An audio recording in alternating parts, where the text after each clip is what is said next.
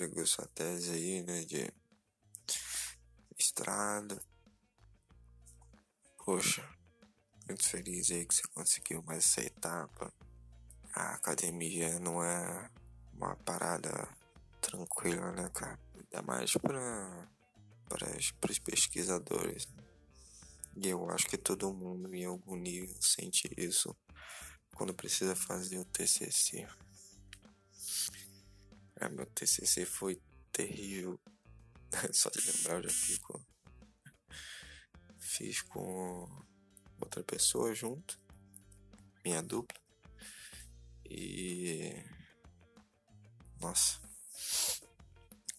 Algumas vezes eu penso que talvez fosse melhor eu fizesse sozinho. Mas depois eu lembro que não era muito trabalho e muito dinheiro e pelo menos eu consegui dividir isso, né? Mas a gente tem que conciliar as nossas opiniões sobre o projeto e a forma como a gente vai representar isso com as opiniões da sua dupla é complicado. Quando são duas pessoas tranquilas, quer dizer, não, não sei. Eu acho que não tem jeito fácil, não. Porque se as duas pessoas são do tipo, ah, não, beleza, pode fazer o que você quiser, o negócio acaba não andando. Porque não tem ninguém ali que tem um pouco mais de opinião, mais.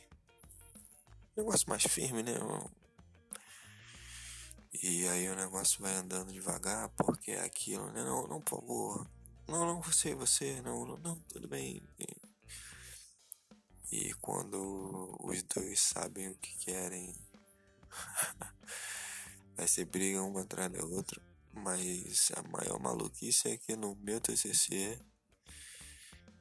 é, teve momentos de um e de outro. Tinha momentos que eu queria opinar, que eu tava empolgado tinha outros momentos que eu só queria. Tá, faz aí o que você quiser. Tá ruim, tá ruim, mas. Mas vai ter que ser, porque senão a gente vai ficar sem trabalho. Só faz, só faz. Tem um momento que você chega no só faz, né? A academia traz essa realidade pra gente na pesquisa logo no finalzinho. Não que eu tenha muito mais experiência com pesquisa, né? Mas essa parte já me deixou traumatizado. Mas também foi legal, assim. Sinto saudade, só que quero longe. Mas aí, cara, eu fiquei feliz com o fato aí de você ter conseguido e tal. Super entendo que por causa dessa semana aí você não conseguiu mandar o teu áudio pro, pro episódio do podcast. Tá tranquilo. A gente assim, só tô começando a ficar meio preocupado, né? Porque aí o podcast nunca sai, né? Mas vai sair, vai sair. A gente vai dar um jeito aí.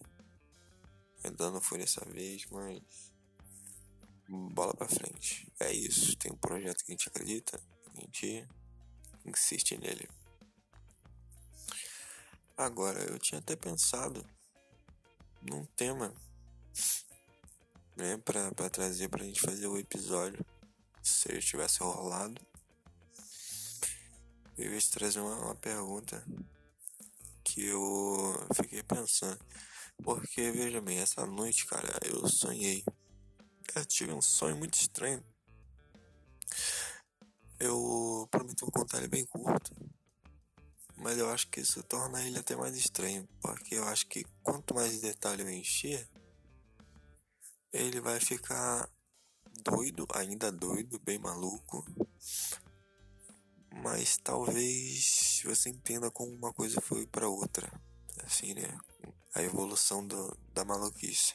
Mas resumindo, acho que ele fica mais doido ainda. Mas serve pro propósito que eu quero. Quer te mostrar como que isso apareceu quando eu sonhei. Porque quando eu sonhei, né, ao acordar, eu me lembrei do sonho e ele não tava ali, tipo, em três horas de duração na minha cabeça. Tava uma sucessão de fatos malucos. É essa sensação que eu quero te passar. Pois bem, o sonho foi o seguinte: eu tinha ido levar meu gato para vacinar ou algo do tipo num carro, eu não sei de quem era, porque eu não tenho carro nem dirijo, nunca nem tirei carteira, nem minha esposa, mas o carro era nosso, ou tava com a gente, pelo menos, porque não tinha ninguém com a gente dirigindo. E aí a gente chegou no posto e aí deixamos o gato é, acompanhando a gente, tipo um cachorro atrás da gente, meio doido, mas é. Minha esposa sumiu. Provavelmente deve ter ido lá dentro do posto. E do lado fora do posto tinha uma quadra de vôlei. Não sei porquê. E era uma quadra de areia. E um dos jogadores era o Tadeu Schmidt. E. e aí eu fiquei olhando assim. Depois, né, analisando, eu falei, cara, Tadeu Schmidt jogando vôlei faz algum sentido? Não sei. Não sei nem de onde eu tirei isso, mas minha cabeça colocou isso no sonho. E aí eu lembro que eu tive que parar, né? O jogo, falar, interromper o jogo para perguntar se o gato podia ficar dentro do carro. Porque o gato tava me acompanhando e também não sei porque eu queria deixar o gato dentro do carro, podia ficar comigo, né? Já tava assim, enfim. E ele falou, não, cara, que absurdo, não pode não. Não pode não. Seu gato não pode ficar dentro do carro. Tem que ficar solto. E eu, eu olhei assim, tá bom então, desculpa. Agora, por que, eu fui falar com um cara que estava é, estava rachando um vôleizinho ali dele soft sobre poder ou não deixar o gato dentro do carro. E aí, quando ele falou que não, eu me senti tipo um abandono de menores. Coitado do gato, né? E aí eu fui pro outro lado, né? Fui até. Pô, isso era a esquerda do carro, eu fui pra direita do carro. E aí eu achei um, uns matagalzinhos, assim, um montinho, atrás de um banco. Deixei a bolsa da tablet da minha esposa no banco. E aí eu vi um pozinho assim, peguei uma pedrinha e era ouro. E eu comecei a desenterrar, achei ouro. E fui desenterrando e vinha ouro, ouro, ouro. Eu botei o ouro todo na bolsa eh, que tava no banco. E aí o Tadeu Schmidt veio falar comigo. Ele veio falar comigo e pô, não, cara, eu falei pra você que não podia deixar o gato dentro do carro. Porque são normas, né? Normas a gente tem que obedecer e tal. E aí eu, não, não, tranquilo, tranquilo. Inclusive eu te admiro aí pelo vôlei. Nunca vi o cara jogando vôlei. Sou muito fã seu e tal. E beleza. E ele olhando assim, né? Tipo, e eu, cara, esse maluco ver que eu guardei todo o ouro que eu achei aqui na bolsa e tal. Mas eu acho que não, ele acho que ele deve ter achado só que eu botei o gato dentro da bolsa. E o volume dentro da bolsa era o gato, né? Já que eu não podia botar no carro, faz todo sentido do mundo eu ter colocado ali dentro da bolsa. E aí foi esse o sonho. E aí eu queria te perguntar, cara, se você sabe de onde vem os sonhos, se você tem muitos sonhos malucos desses, e se você acha que renderia um podcast falar sobre sonhos assim. Né? Essa seria a minha pergunta. Mas aí a gente vê aí outro dia que você esteja mais tranquilo que agora que já acabou com o mestrado e tal, vamos ver se finalmente a gente consegue começar esse podcast, né? Abração, Will. Fica na paz aí.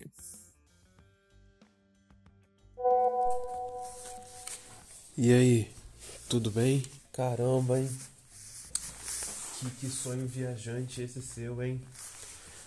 É... Eu acordei aqui agora Aí tô ouvindo seu sonho, fiquei até me perguntando se eu tinha sonhado. É, acho que eu não sonhei não. Não lembro. Eu não costumo lembrar de sonho não, sabe? Uma vez eu vi uma reportagem que dizia que quem não lembra de sonho é sociopata. Aí é, eu comecei a ter medo, né? Porque eu comecei a achar que eu era um sociopata. Porque eu nunca me lembro dos meus sonhos. Às vezes eu lembro um ou outro assim, mas é bem raro. Ó, oh, você sabia que eu conheço Tadeu Schmidt? Pois é. Há muitos e muitos anos atrás, quando eu ainda trabalhava no Rio, eu fui num evento que ele tava. Um evento na Academia Brasileira de Letras. Acho que foi uma palestra sobre futebol e literatura. Aí ele foi, né? Porque ele é do esporte, né? Não da literatura. Aí ele foi foi muito bacana. Aí você sabe que no final um dos imortais, que é lá na academia, quem é membro da academia é imortal, né? Lá ele chama eles. Você acredita que um cara fez uma piadinha muito boa? Falou assim: Ah, e manda um beijo pra Patrícia Poeta, porque eu acho até que ela é que tinha que ter vindo para cá hoje, porque se isso aqui é uma academia de letras, é, era melhor ter trazido a poeta do que do que o ferreiro. Essa piada é muito boa. Mas eu não lembro se ela tá correta, porque a minha memória pode estar um pouco corrompida. Porque eu acho que Schmidt é ferreiro em alemão. Aí na época eu acho que eu não entendi não, mas depois eu fui procurar e aí eu eu entendi. Mas eu entendi, eu acho, né? Na verdade, eu não lembro se foi isso que aconteceu não. Eu me lembro que teve uma piada com a Patrícia Poeta. Mas eu não me lembro se foi essa ou se eu estou inventando essa piada agora. Porque eu acho que, assim como os sonhos, as memórias também são meio corrompidas, né? A gente aqui na, nos estudos literários usa um termo bonito que a gente diz que uma coisa é atravessada por outra. Então tem os atravessamentos, né? A memória ela é atravessada aí por, por, por essas coisas que às vezes a gente não tem mais certeza se, se é real mesmo se eu que estou inventando. Eu acho que os meus sonhos são assim também.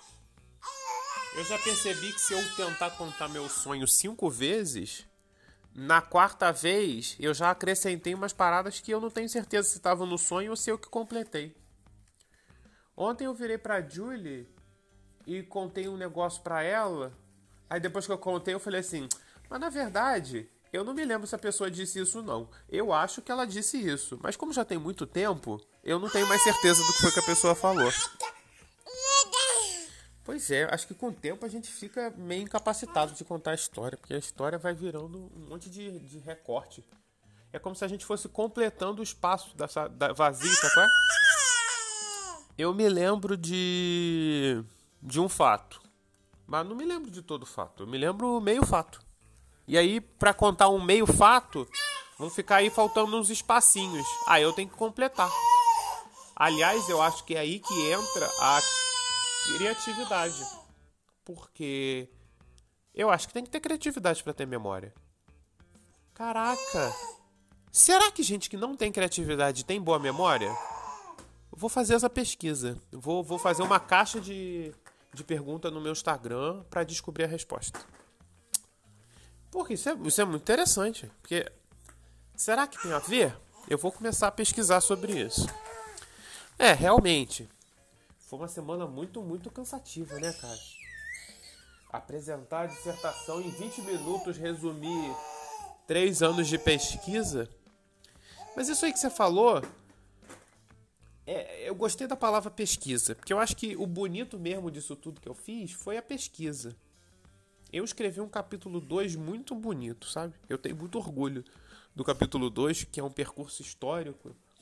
Rapaz, eu gastei um dinheirão em livro para comprar uns livros que eu usei duas frases do livro, mas é porque eu nunca tinha lido sobre o assunto. Eu precisava de umas informações sobre como povos antigos chamavam a crônica. Então eu comprei um livro de 45 reais para ler duas páginas para ver como os persas e os babilônicos, babilônios ou babilônicos, não sei. Como é que eles realizavam as crônicas deles, sabe? Pô, muito bacana esse capítulo, ficou top. Ninguém comentou ele, né? Uma professora só comentou um pedaço que nem foi esse. Engraçado, né? Às vezes a gente dedica tanto tempo para um negócio e quando a gente faz, a pessoa fala assim: Ah, nossa, mas essa capa ficou muito bonita. Eu falei assim: É, mas o que deu trabalho mesmo é o que tá dentro. Não, mas essa capa aqui, ó, tá muito especial. E aí, pô. É, agora acabou, né? Eu tô me sentindo meio Rapunzel da Disney. Tô começando a pensar assim: qual é o meu próximo sonho? Na semana passada, eu tirei um livro da, da minha biblioteca para começar a ler, né? Um livro do Amós Oz. Esse nome é muito bom. Judeus têm ótimos nomes. O Amós Oz é um autor que é um autor judeu israelense. Eu acho que ele nasceu, ele é da primeira geração de autores que nascem em Israel. Mas eu não tenho certeza mais, porque a minha memória está corrompida. Eu acho que é. E tirei. A pessoa, quando ela escreve bem, dá um... é tão bom, né? Poxa vida, a pessoa quando ela escreve bem dá até gosto de ler. É. Ó, oh, rapaz, eu pensei aqui uma coisa sobre essa sua cordialidade aí de de perguntar pro Tadeu se podia levar o gato para dentro, né? Pensei. Você falou uma outra cordialidade aí que eu já esqueci. Ou, ou eu tô inventando, né? Preenchendo um espaço vazio, talvez não tenha tido nenhuma cordialidade aí. É... Acho que é isso. É... Eu acho que sonho é, é um negócio que vem da do cansaço. Eu acho que quanto mais cansado nós tá, mais nós sonha. É, eu acho que é isso mesmo. Eu acho que gente que não fica cansado sonha pouco. Ou gente que não tem criatividade. Ou gente que não tá escondendo nada, né? Que se tu sabe que sonha subconsciente, tem quem esconde muita coisa e deve ter muito sonho, porque o subconsciente deve estar tá lá pulsando para jogar coisa para fora. Acho que é isso.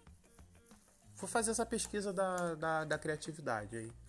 Depois eu te mando um gráfico. Beijo. Ah, filha, você quer mandar um beijo pro seu Dindinho?